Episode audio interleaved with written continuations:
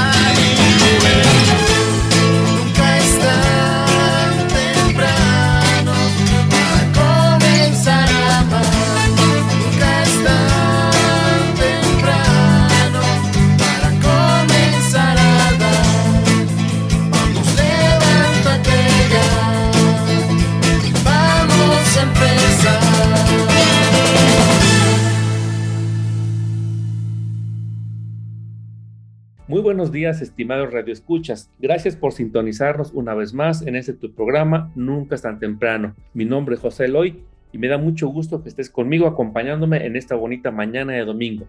Y hoy en cabina pues no estoy solo. Se encuentra conmigo Angelita. Buenos días, Angelita. Hola, muy buenos días. Mi nombre es Ángela María. También soy integrante del programa de radio. Eh, les agradezco mucho que nos escuchen este domingo y vamos a presentar a nuestros invitados. Así es, pero antes de que conozcamos a nuestros invitados, vamos a dar nuestros teléfonos como siempre los tenemos aquí para que ustedes se puedan comunicar con nosotros. Tenemos nuestro teléfono en cabina, el 444-812-6714. Y también tenemos un número de WhatsApp para que nos escribas. Es el 444-242-5644. También te recordamos que nos puedes escribir al correo nunca tan temprano arroba hotmail.com.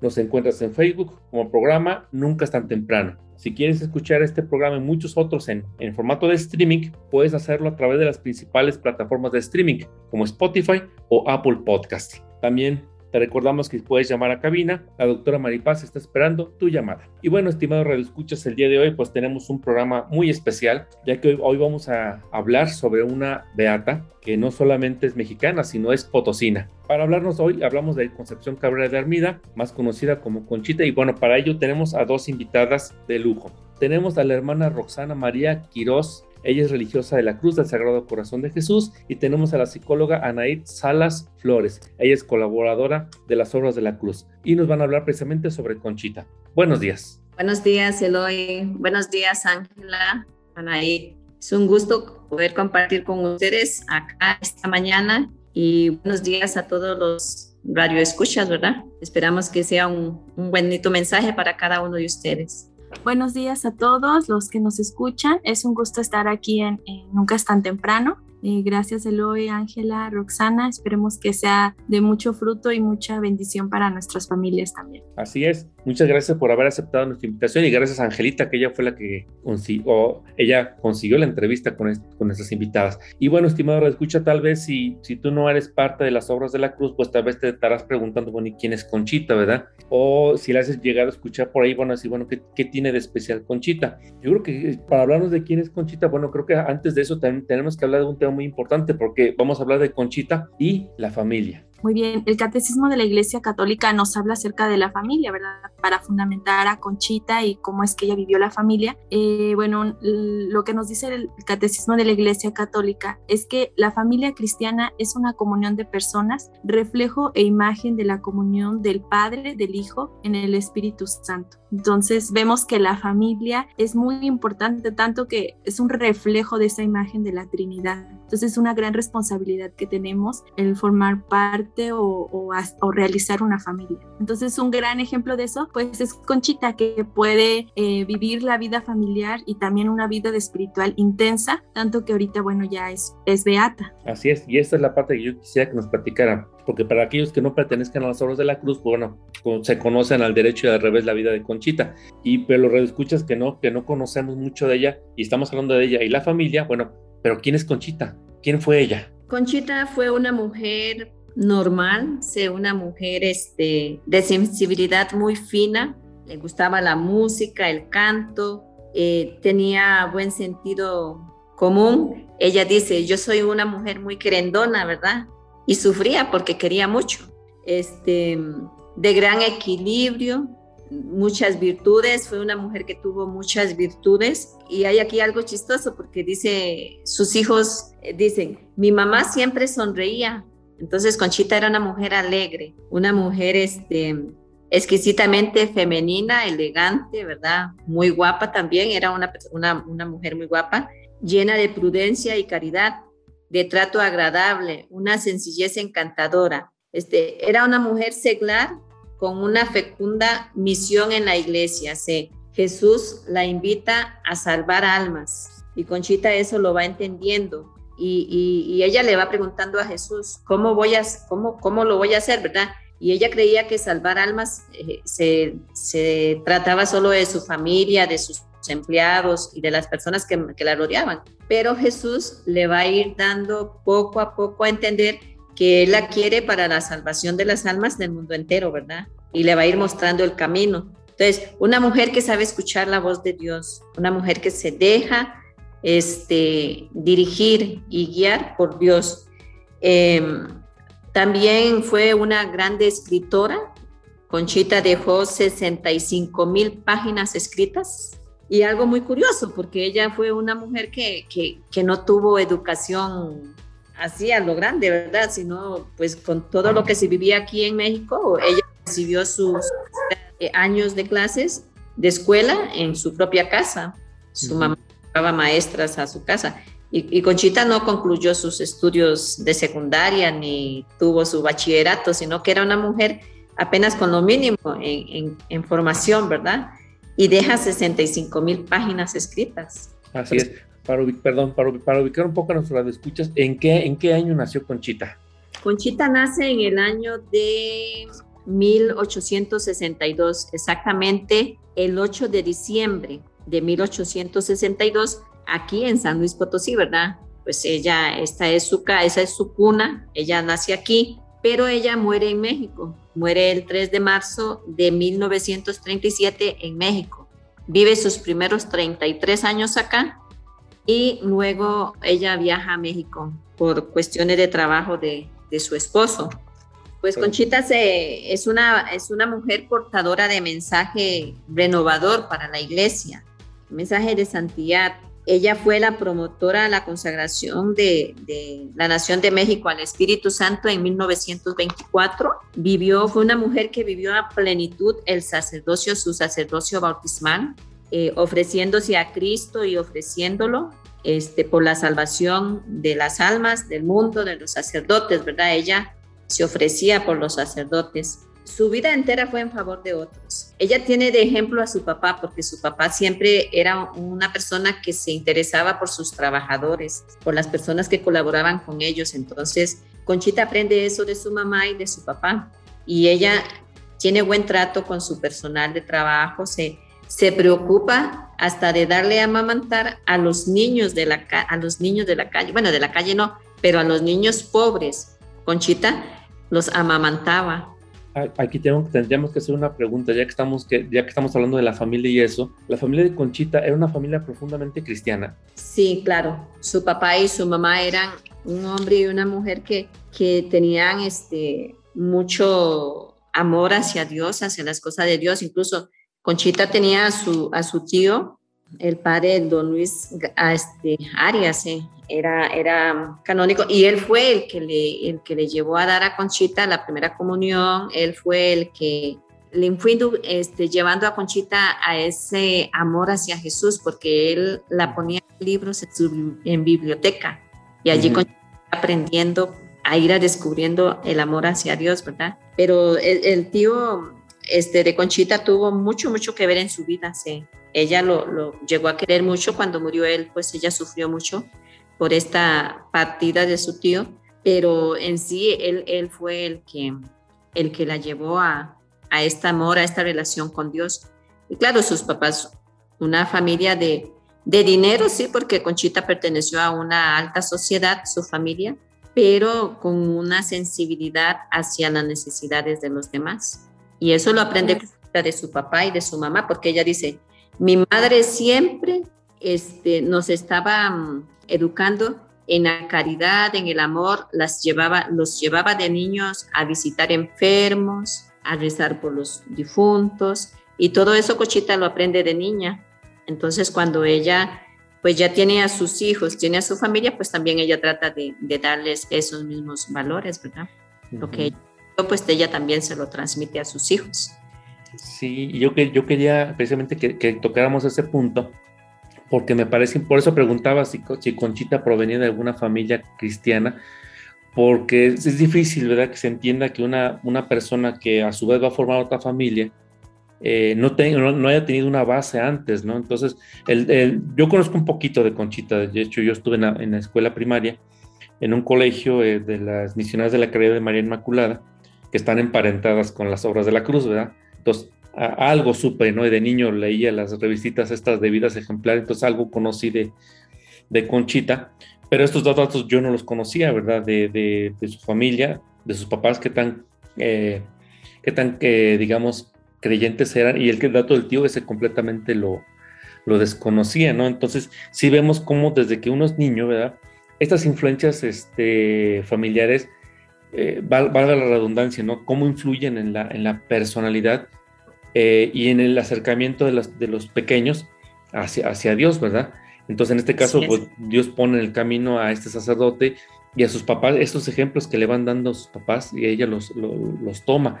Eh, Dice, decía usted, hermana, que bueno, que Conchita nace aquí en San Luis Potosí. Eh, ¿Se conoce la ubicación exacta de dónde vivía? Porque bueno, aquí en San Luis Potosí conocemos la, hacienda de Jesús María, pero no sé si dentro, aquí en la, eh, vivían ellos en la capital o vivían fuera de la capital. No, dice que Nacita nace aquí en la ciudad de San Luis Potosí, en la calle Juárez, número 2, hoy lo que se conoce como Álvaro Obregón. Ah, mire. Allí fue su, su, su donde ella nace, donde ella vive, hasta que el día que se casa, que ya sale de, allí, ¿verdad? Fue en la esquina de Álvaro Obregón y Escobedo. Conchita nació el 8 de diciembre de 1862 en una casa propiedad de sus padres, contra esquina del jardín de San Juan de, de San Juan de Dios y a un costado de la iglesia del mismo nombre. El nombre de la calle era en ese momento Suárez, más tarde lo cambiaron por el de Juárez, el de Julián Carrillo y actualmente lleva el nombre de Álvaro Obregón. En este vivió toda su juventud y de ella salió para casarse. Allí siempre estuvo Conchita con sus papás. y ya cuando ella se casa, se va a vivir a la casa que está situada en el jardín de San Juan de Dios, eh, que hoy lleva el nombre de los Bravo la número 364. En esa casa nacieron sus hijos. Ahí nacieron sus hijos y allí también vivió por primera vez, se ahí vio por primera vez Conchita, porque no olvidemos que Conchita es esa mujer laica, mística y apóstol también, ¿verdad? No olvidemos eso, ¿verdad? Ok, sí, me parece, me parece muy interesante todo esto que estamos comentando, estimados escuchas. Vamos a ir a un corte comercial, no le cambies. Sigue con nosotros, estás en Nunca es tan temprano. Ya estamos de regreso en Nunca es tan temprano. Buenos días, mi nombre es Ángela María. Estamos en el segundo bloque de Nunca es tan temprano. Les recordamos nuestros medios de contacto. Hay que llamar al teléfono 44 48 12 67 14 y al WhatsApp 44 42 42 56 44 también tenemos correo electrónico, nunca es tan temprano, arroba en nuestra página de Facebook, nunca es tan temprano. También pueden encontrar el podcast en Spotify y Apple Podcast. Les damos nuevamente la bienvenida a Anaís Salas y a la religiosa Roxana. Muchas gracias por acompañarnos nuevamente y seguimos hablando sobre la vida de Conchita y bueno, rescatando algunos rasgos de, su vida familiar. bueno, empezamos nuevamente. Ok, muchas gracias. Muchas gracias, Angelita. Por ahí, bueno, en el bloque anterior, bueno, vimos una muy breve pincelada de lo que es la, la infancia de Conchita, la vida en familia, vimos como la, la importancia del, del, ejemplo que tuvo Conchita, ¿verdad? De sus padres y de, un, particularmente de un tío sacerdote, pero bueno, vamos, y dijimos que, bueno, que Conchita no es no fue religiosa. Sin embargo, vamos a ver que ella fue una mujer casada de su época. Y aquí sí nos gustaría que nos platicas un poquito, Anaid, ¿qué, es, qué, qué nos puedes decir sobre ella en su momento de que, bueno, llegó un momento que pues conoció a, su, a lo que fue su esposo? ¿Cómo fue esto? Este, ¿Qué se sabe de, de, de este momento? Claro que sí, Eloy. Mira, aquí está muy, muy, interesante, la verdad, la historia de Conchita, porque fue una joven normal, como todos, ¿no? Eh, que le gusta salir, andar con la familia. Ella sale eh, con su familia en sociedad, ¿verdad? La, la, lonja, no sé si la conozcan, la ubiquen ahí en el centro. Ahí va a los bailes con su familia. Entonces decían que, bueno, era muy guapa Conchita, entonces tenía muchos pretendientes toda la lista, antes te daba una lista para que con, con las chicas y pues ella tenía su lista siempre muy llena, ¿verdad? Porque era una mujer muy guapa. Ahí fue donde conoce a su, a su esposo, el que va a ser su esposo, que es Pancho. ¿verdad? Pancho fue, eh, se acercó a ella, ¿verdad? Y le confesó que le gustaba. E, ella decía que se sentía penada y no entendía cómo, porque Pancho le dice que ella sufría, él sufría de amor por ella. Y ella decía, pues no entiendo cómo una persona puede sufrir por amar a alguien. Y ahí empieza la relación, tienen eh, aproximadamente como ocho años de noviazgo, porque era muy chica cuando se conocen, tenía ya 13 años. Y bueno, los papás las acompañaba y estaba con ella cuando ella se casa, ella dice algo muy bonito, ¿verdad? Que dice, a mí no me estorbaba el cariño de Pancho para amar a Dios. Podía ir a ver a ver a Pancho y pasaba a ver la Eucaristía. Entonces eran las dos cosas, combinaba el amor a Dios y el amor a Pancho. Y yo creo que eso es algo muy importante, ¿no? Actualmente, ¿no? Eh, realmente el hecho de que mm, estemos a veces en, en, en, enamorados, con novio, con esposo, no quiere decir que eso vaya a impedir nuestro, nuestra relación con Dios, al contrario, la puede potenciar, porque ella así lo veía, ¿no? Oraba por Pancho, cuando estaba con Pancho, oraba a Jesús, entonces sabía combinar perfectamente bien su relación con Dios y con Pancho. Sí, aquí, aquí es algo, algo muy bonito lo que decía Anaid, ¿verdad? En esta etapa de la juventud de, de nuestra madre, de Conchita. Y sí, ella conoce a Pancho en, a los 13 años, 14 años, iba a tener 14 años, pero estaba muy desarrollada nuestra madre para ese tiempo ya. Entonces, pues ella asiste con sus hermanos primero y ahí lo conoce en el primer, ba en el primer baile. Al baile siguiente, Pancho, este, que dice aquí fue el 16 de enero de, 1900, de 1876, Pancho le pide a Conchita ser, ser su novia.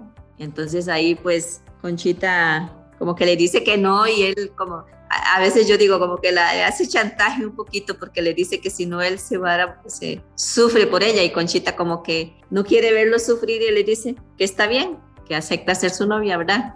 ¿Cómo puede alguien sufrir por tan poca cosa? Le dice nuestra madre a, Pancho, ¿verdad? Entonces, eh, eh, muy bonito porque, este, pues, ¿quién era Francisco? Así se llamaba él, Francisco de Armida, ¿no? y le, por cariño le dicen Pancho, ¿verdad? Pero su nombre verdadero es Francisco de Armida. Entonces, era hijo de don Alfonso Armida, español de Jerez, y de doña Petra García y Dávila, y su nombre completo era Francisco José de los Dolores Armida García. Era el nombre de Pancho, ¿verdad? Pero cariñosamente le llamamos Pancho. Entonces, cuando Conchita se, se hace novia, eh, dice que va creciendo su, su amor y su nostalgia también a Dios en, esta relación con Pancho. O sea, al mantener ella esta relación de, noviazgo con Pancho, pues el amor de Pancho también la está llevando a ella a Dios. Y ella, y ella entonces es cuando dice, a mí nunca me inquietó el noviazgo en el sentido que me impidiera ser menos de Dios.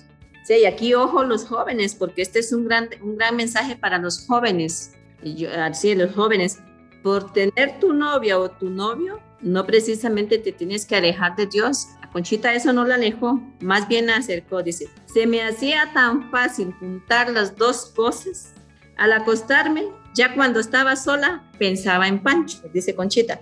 Y después pensaba en la Eucaristía, que era mi delicia. Se pensaba en Dios. La Eucaristía es Dios, ¿verdad? Es Jesús vivo, presente, real en el Santísimo Sacramento. Pensaba en Dios, dice, era mi delicia. Todos los días iba yo a comulgar y después verlo a pasar. verlo pasar era ver a Pancho. Ella dice, el recuerdo de Pancho no me impedía mis oraciones, me adornaba y me, y me arreglaba solo para gustarle a él, a Pancho. Iba a los teatros y a los bailes con el fin de verlo. Todo lo demás no me importaba. Sí, un mensaje exquisito para los jóvenes que tienen noviazgo, este, este mensaje que Conchita les está dando hoy. Dios y el noviazgo juntos.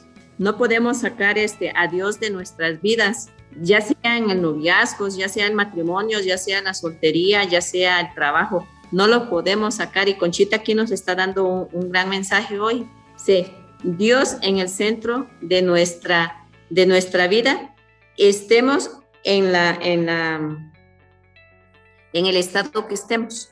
Este, en el estado que estemos, nos invita Conchita a tener a Dios allí presente. A mí me gusta este mensaje. Pancho no le estorbaba para nada y Dios tampoco le estorbaba para nada para ella tener una relación de, noviazgo con Pancho, o de ir concretando su amor, que fueron ocho años de noviazgo, el cual ya después Pancho la pide este, como esposa, ¿verdad? Eh, claro, y ahí, ahí, hermana Roxana, ahí es algo muy, muy bonito, ¿no? Porque ya cuando se formaliza y se casan, ¿verdad? Ella tiene ese deseo de ser madre.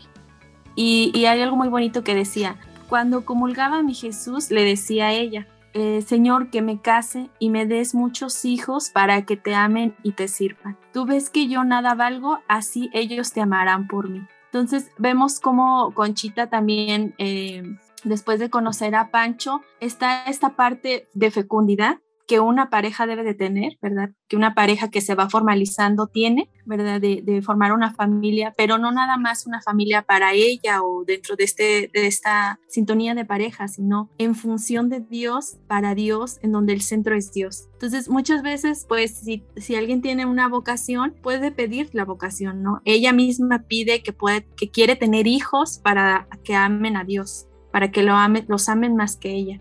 Entonces ella llega a tener nueve hijos, nueve hijos, tiene nueve hijos con Chita, ¿verdad? Eh, una religiosa de la cruz, un, sacerdote jesuita, ¿verdad? Se le mueren eh, algunos hijos. Es muy bonito para, que, para quien vive, por ejemplo, un duelo de un hijo, es muy, una experiencia muy fuerte, la muerte de un hijo, pero ella lo vive desde la espiritualidad y va, va encontrando ese consuelo de Dios en su vida en la muerte de sus hijos. Entonces yo creo que es algo como que también muy bonito de ella porque aprende a vivir, a soltarlos, a dejarlos ir y a vivir con fe esos momentos que son muy dolorosos, ¿verdad? Este, entonces, creo que la familia es muy importante ¿verdad? Y, es un don de Dios y también lo podemos pedir como vocación, ¿no? Seguir pidiendo, orando por nuestras familias.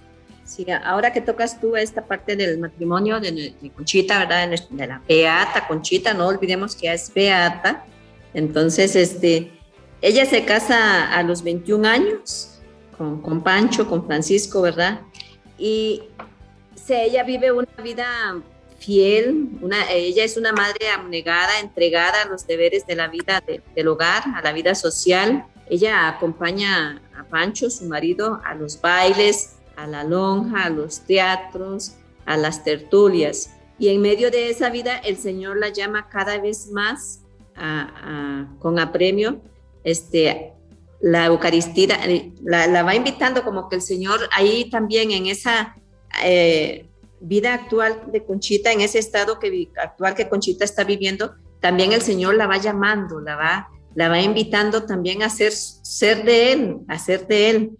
Entonces, este, Conchita pues vive la Eucaristía de su vida. Sea, ella cuando se casa con Pancho, le pide dos, dos, dos, dos deseos a Pancho. Entonces, una, que la deje ir a comulgar todos los días y que no sea tan celoso, porque Pancho era muy celoso era muy guapa, ¿verdad? Entonces Pancho era muy celoso. Y, ella cuando se casa en la noche, en, el día, en el baile, en la boda, ella le pide a Pancho esos dos, dos deseos, que la deje ir a comulgar todos los días hasta su muerte y, y que no sea celoso. Y Pancho le cumple esos dos, dos deseos. De hecho, cuando Pancho ya estaba en su agonía, él le decía a Conchita, nuestra madre, ¿ya fuiste a comulgar? Él ya estando en agonía, ¿verdad? Porque Conchita pasaba ahí con él acompañándolo en ese momento. Y él, y él le decía, ¿ya fuiste a comulgar? Entonces, él fue fiel en esto. Entonces, este, y muy bonito porque aquí sí, Conchita, este, habla muy bonito de, Pancho, de su marido, ¿verdad? Eh, Conchito, Conchita dice, un modelo ejemplar de respeto y cariño, muy buen cristiano, caballero honrado, recto, inteligente, con un gran corazón, sensible a cualquier desgracia, cariñoso conmigo, excelente padre, correcto en el vestir, fino en su trato, y un hombre de hogar muy sencillo, respetuoso y delicado. Así es como Conchita habla de su esposo. Así Conchita lo se refiere a él, ¿verdad? Y algo muy, muy, muy, muy curioso que no lo voy a, tocar mucho porque ya eso sería otro tema, pero Conchita después de casada, como de 10 años de casada, ella descubre la vida religiosa, ¿verdad? Y hubo un momento en que Conchita quería como que le hubiera gustado más ser religiosa, ¿verdad? y, y, ahí como que ella le hace así como que le dice a Jesús por qué no le permitió conocer antes la vida religiosa. Le dice a Conchita, y eso es lo más, lo más importante, el mensaje más importante, yo creo, me das más gloria en el estado que te tengo, o sea, casada, que en el claustro, que si hubiera sido monja. Le dice el Señor, dice, y también te casaste para mis altos fines, para santificación de las otras almas, para ejemplo de muchos que creen incompatible el matrimonio con la santidad y por otras razones altísimas que yo me reservo. Ojo, para las, para las esposas o los esposos que creen que no pueden ser santos en el matrimonio, ojo, nuestro Señor se lo dice a nuestra madre, te casaste para mis altos fines. El matrimonio es un sacramento, como lo sabemos, ¿verdad? Y allí se puede ser santo. Así es. Esto está súper interesante, estimado escuchas, pero tenemos que irnos a un corte comercial. Vamos y regresamos. No le cambies. Sigue con nosotros. Estás en Nunca es tan temprano. Ya estamos de regreso en Nunca es tan temprano. Bueno, ya estamos de regreso en el tercer bloque de Nunca es tan temprano. Tenemos a nuestras invitadas Anaí Salas y a la madre Roxana de Costa Rica. Te invitemos a que nos llames nuevamente al 44 48 12 67 14, al WhatsApp 44 42 42 56 44, al correo electrónico nunca es tan temprano homemade.com, a nuestro Facebook de Nunca es tan temprano. También puedes encontrar nuevamente nuestros podcasts en Spotify y Apple Podcast. Y nuevamente iniciamos con este tercer bloque. Así es, muchas gracias Angelita. Por ahí ya, ya, ya nos acaba de nuestros datos de contacto. Y bueno, estimado de escucha, pues estamos teniendo un programa que en lo personal, bueno, a mí sí me está siendo muy interesante y espero que a ustedes también les esté resultando muy interesante hablar sobre la Beata Concepción Cabrera de Armida, potosina, mexicana, madre de familia, esposa, apóstol y muchas otras cosas. Y bueno, nos quedamos en el bloque anterior que estábamos platicando sobre, bueno, su vida de, bueno, cuando inicia su, su matrimonio decíamos que Conchita, eh, eso también es novedad para mí, yo conozco un poquito de Conchita y resulta que ya después de casada, después de un tiempo de casada, es que descubre que existe la vida, la vida religiosa, ¿no? Entonces ella dice, bueno, eh, como un deseo que Dios va poniendo en el corazón de ella, de irse acercando más a Dios, pero sin embargo, y ella en, en una cierta manera, no sé si llamarlo reclamo o por lo menos preguntarle a Dios por qué no le permitió conocer la vida religiosa antes y podría vivir ella completamente para Dios 100%, era lo que, lo que en su alma se estaba, digamos, estando, ese acercamiento más íntimo con Dios y como Jesús le contesta, en el lugar donde estás es el lugar adecuado para ti, ¿sí? Ahí donde estás me vas a dar más gloria. Y es que Dios tiene un plan diferente para cada uno de nosotros, como sacerdotes, como laicos, como casados, como solteros, misioneros, lo que sea, en el lugar donde Dios nos ponga. A veces no vemos, no dimensionamos esa parte, ¿no? Yo creo que nos quedamos muy cortitos en nuestra visión, muy chiquita pero Dios tiene una visión muchísimo más amplia, ¿no? Y el lugar donde nos ponga, pues es el lugar adecuado, ¿no?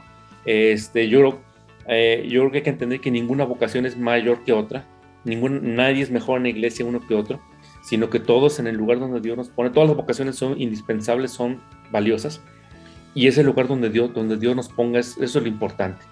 Y, bueno, nos platicaban entonces esta situación. Bueno, que Conchita entonces empieza a sentir esto, esta deseos de intimidad con Dios.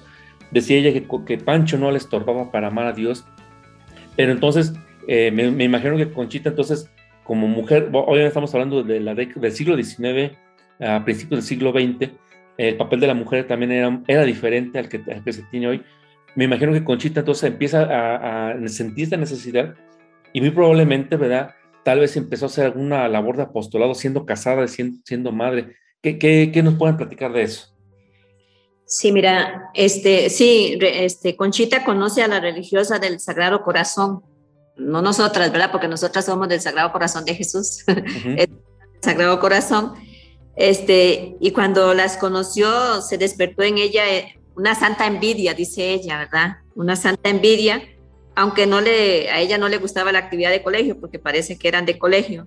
Entonces, se produce una grande amistad con ellas. Eh, las religiosas le permiten que vaya a visitar con frecuencia la capilla, ¿verdad? Para hacer oración y acudir a algunos retiros espirituales, en los que nuestra madre dice, pues ella iba a entrar a por salida, ¿verdad? Por sus hijos, por sus niños. Ella no se podía quedar en, en, el convento. Eh, pero aquí dice nuestra madre, apenas concurría a esa capilla cuando las lágrimas acudían a mis ojos. Solo Jesús veía el dolor de mi corazón al sentir la impotencia de, no haberme consagrado a Él, ¿verdad? Pero bueno, ya no explicaba él hoy cómo Jesús le dice que, que, ella está bien en el lugar que Él la tiene, ¿verdad? Que es el matrimonio. Entonces, Conchita hace sus primeros ejercicios espirituales y que fueron unos que dio el padre Planclarte en el año de 1889. Eh, fueron para las hijas de María en el Colegio del Sagrado Corazón de el Sagrado Corazón. Se Conchita dice, yo iba, entrada y salía, pues no podía dejar a mis niños. No sé cómo decir cuánto llamaron la atención y movieron a mi alma estos ejercicios. Este, así es como ella empieza a, conjugar las dos cosas, el matrimonio y la espiritualidad. En estos primeros ejercicios dice, ella sintió como esa necesidad después de, compartirlos, ¿verdad? Y ella escucha donde Jesús le dice, dice, no sé cómo decir cuánto llamaron la atención y movieron a mi alma. Tu misión es la de salvar almas. Se conchita siente esa necesidad, escucha esa voz de Dios donde ella, se, Jesús la está invitando a salvar almas en este estado de vida que ella tiene en el matrimonio. Dice, yo no entendí esto, me pareció tan raro y tan imposible y pensé que sería sacrificándome en favor de mi marido, mis hijos y mis sirvientes. Hice mis propósitos muy prácticos y llenos de fervor, mis deseos de amar sin medida, al que es amor.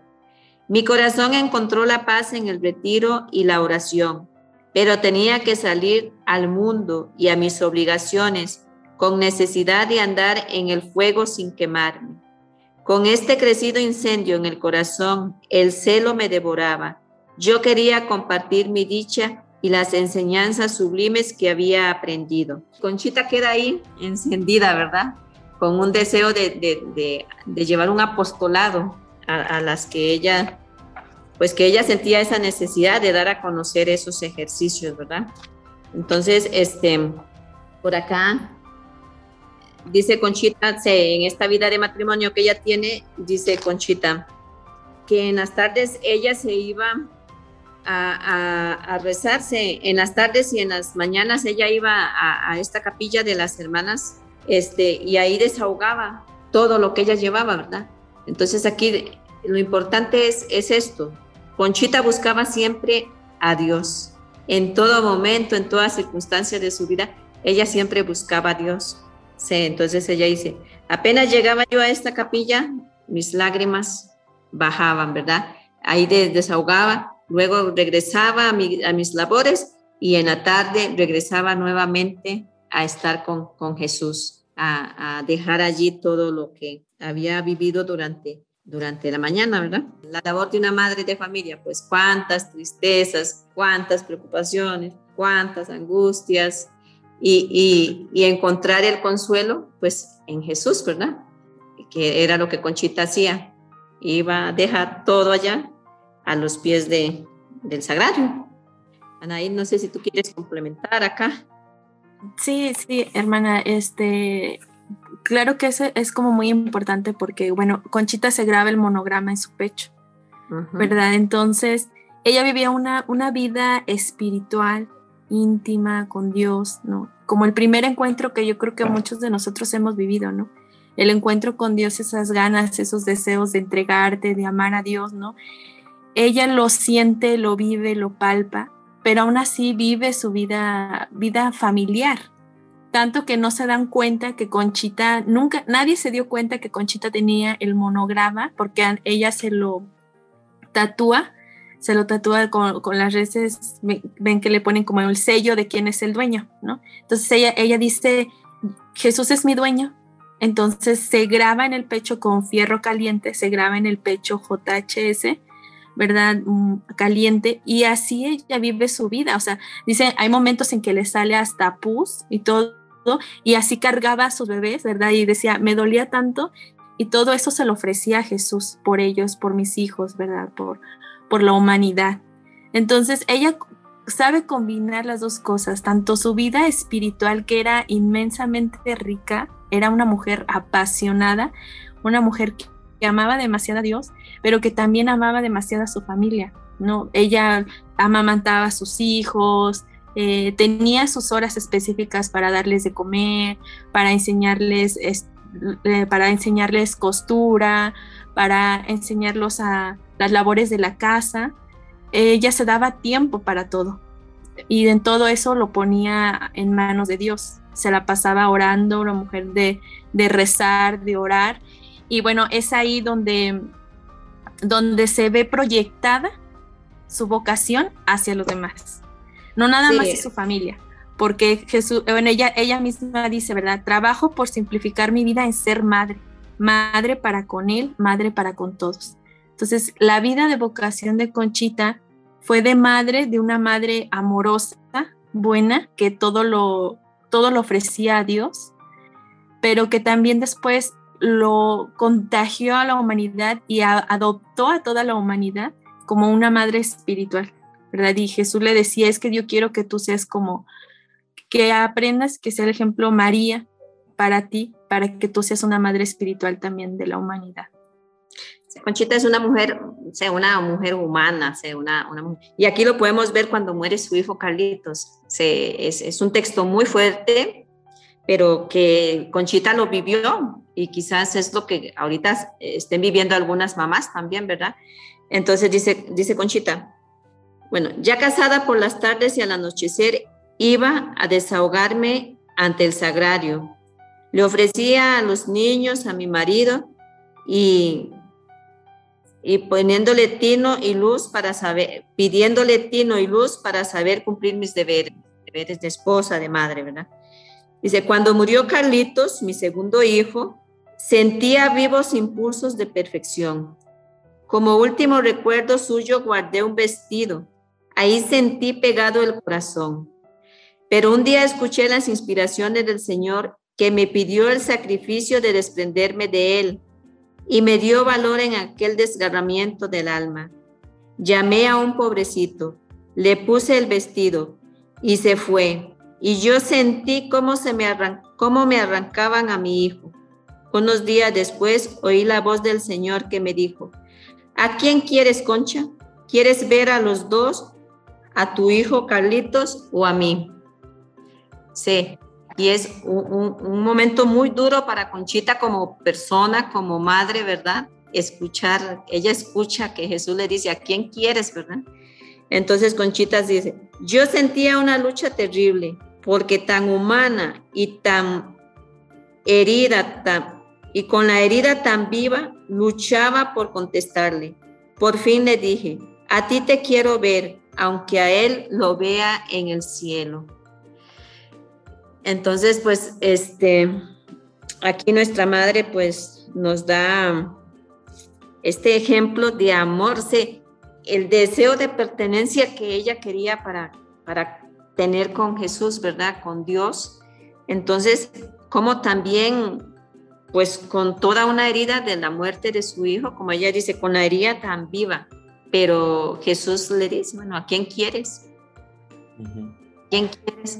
Entonces aquí como que ahorita es este momento de, de, lo que estamos viviendo con esta pandemia y todo esto, de que nuestros seres queridos se nos van, que nos dejan este dolor, que nos dejan esta herida, pero también saber decirle al Señor, bueno, así como lo hizo Conchita, te lo doy, te lo entrego, ¿verdad? Aunque a Él lo cielo.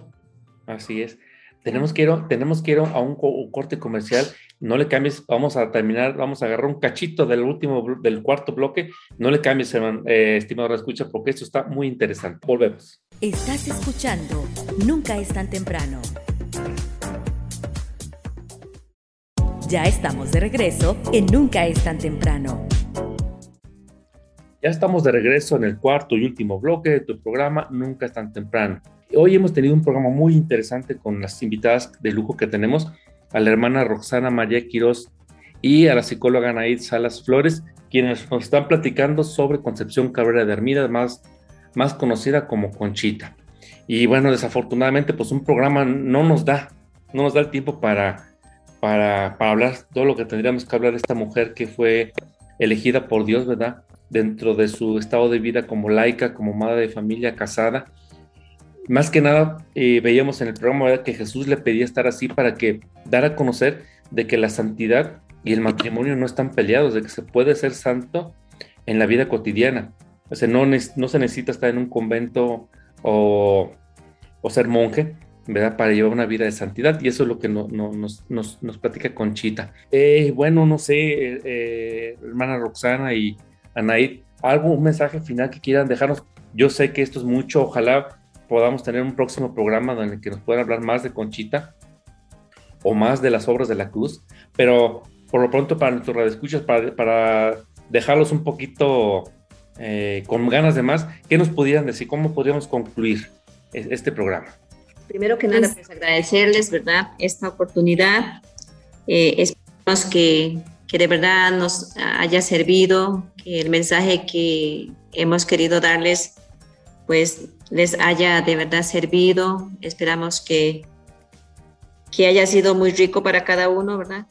Eh, sí, ya nos acercamos también a la, a la cuaresma, eh, un tiempo, un camino de preparación, ¿verdad? Y Conchita decía, yo hago mis propósitos, ¿verdad? Voy a hacer mis propósitos entonces aquí sería bueno pues cada uno en este tiempo que se nos acerca eh, hacer nuestros propósitos. Quizás hoy el Señor nos ha pedido algo, nos está pidiendo algo, este, pues ponerlo ahí a los pies de Jesús y, y, como Conchita hace, tener así como esa imagen de Conchita que, que ella todo se lo daba a Jesús, eh, ella todo era querer ser siempre de Jesús y a ella no le, no le impedía el matrimonio, ni la vida social, ni esto para poder buscar a Jesús. Es como que, que hagamos un propósito de, de, darle a Jesús o de acercarnos a Jesús en esta cuaresma, este, así lo que Él nos, va, nos vaya pidiendo, lo que Él nos vaya en este momento este, suscitando, ¿verdad? Y, algo muy bonito, porque Conchita decía, un día estando en la huerta de Jesús María, yo, yo lo llamé y escuché cuando él me dijo, llámame a cualquier hora, en la mañana, en la tarde, en la noche, en la cocina, con tus hijos, donde estés, llámame. Y Conchita dice, y de inmediato sentí su presencia. Él siempre estaba allí conmigo. Entonces, pues, ¿cuál es el, el mensaje que Jesús te deja hoy? ¿Cuál es la inquietud? cuál es este, la invitación que te hace, pues yo espero que, que, sea, que haya sido un mensaje muy rico, muy fecundo, que, este momento que compartimos pues haya servido para, para enriquecernos, ¿verdad? Pues muchísimas gracias, Eloy, muchísimas gracias, Anaid, este, Ángela, muchísimas gracias por esta oportunidad y a todos ustedes que nos han escuchado. Así es, les agradecemos mucho que nos hayan acompañado. Fue un programa muy rico y bueno, ojalá no sea la primera ni la última vez que nos, que nos acompañe. Y bueno, el tema de la escucha, pues también hoy fue este programa, pues eh, fue un programa muy bueno, pero también no olvidemos que hoy es domingo, hoy es el Día del Señor y bueno, vamos a, a disponernos para escuchar nuestro melodrama evangélico. Así que dice luces, micrófonos y, y acción.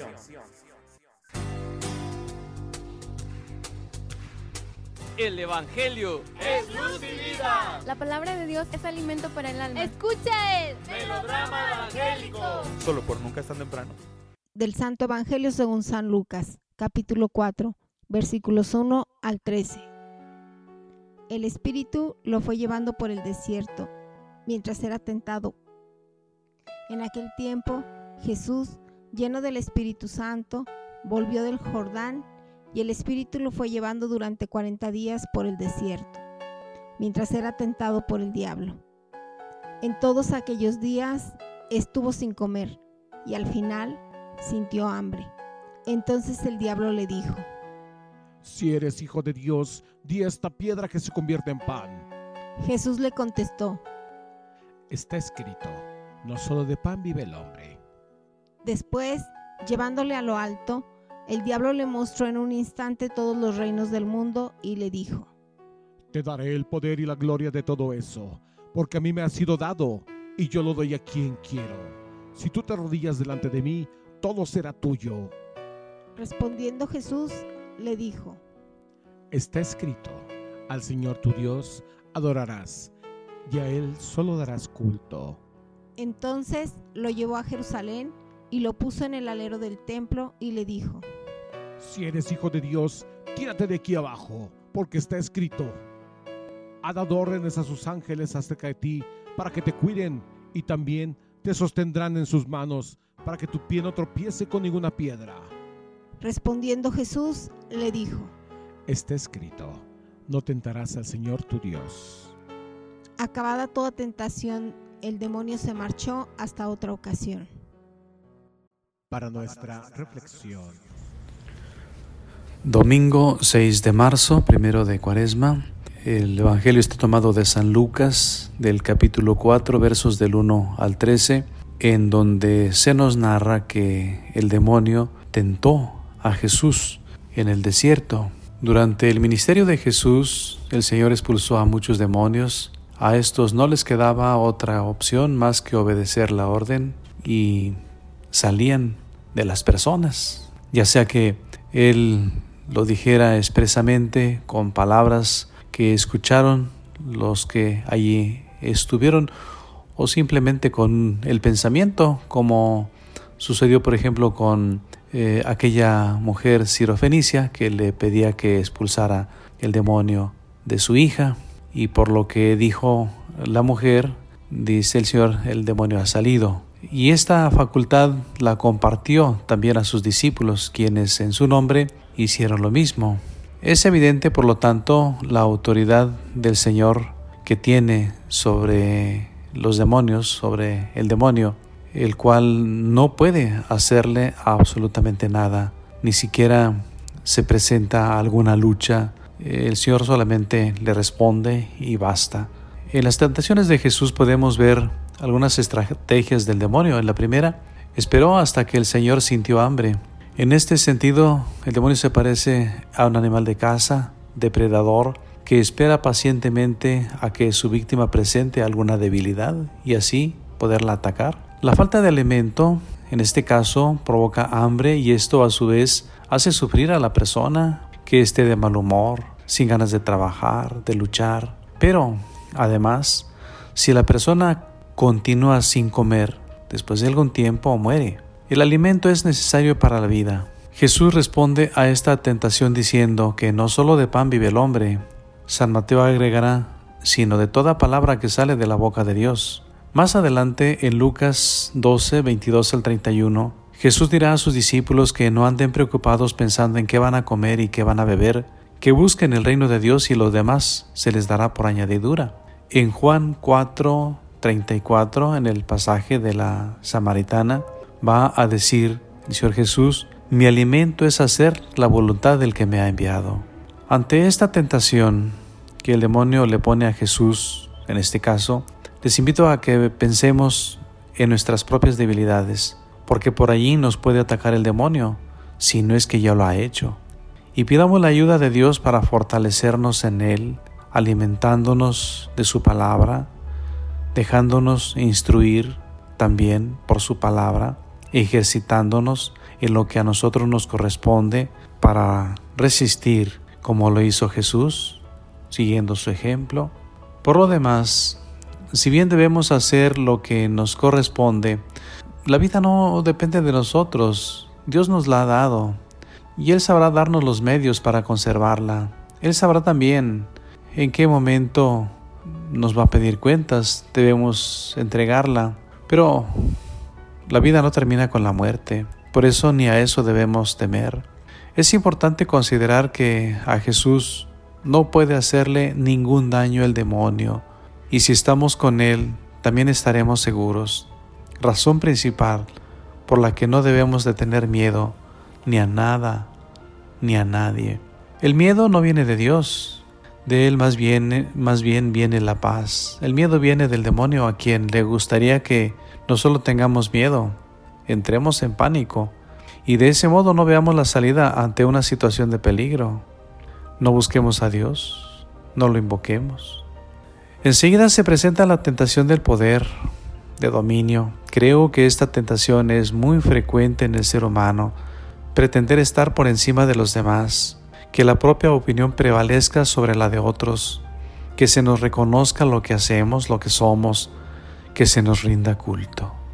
Recordemos las palabras del Señor, a Dios solo adorarás. Y la tercera, pues yo creo que es tentar a Dios. Por ejemplo, cuando alguien dice o alguien piensa, mm, voy a hacer esto o voy a entrar en ese peligro al fin que Dios me va a librar. Eso, insisto, pues yo creo que es tentar a Dios o también el protagonismo. No solo de pan vive el hombre. Mientras estamos viviendo en este cuerpo mortal necesitamos del alimento material, pero si trabajamos Dios se encargará del resto. Además, la vida es más que un cuerpo que respira, no se acaba, se transforma. Dejemos a Dios transformar nuestra vida y Él sabrá llevarla a plenitud. Que Dios les, bendiga y que tengan un excelente domingo. Agradecemos mucho la producción del melograma al ingeniero David y a su equipo que siempre nos apoya cada domingo con la producción del melograma y también agradecemos el comentario de sacerdote que siempre estamos escuchando muy atentos su consejo para poderlo aplicar esta en la semana a nuestra vida. Eh, mi nombre es Ángela María, les agradezco mucho que nos hayan acompañado este domingo. Eh, síganos llamando a la cabina síganos escribiendo ahí al Face y muchas gracias y que sigan aprovechando y que tengan una excelente semana. Así es, muchas gracias. Mi nombre es José Eloy y los dejamos con nuestros hermanos de Cargando Pilas. Hasta la próxima. Los radioescuchas a sintonizar el próximo domingo. Este es tu programa Nunca es tan temprano.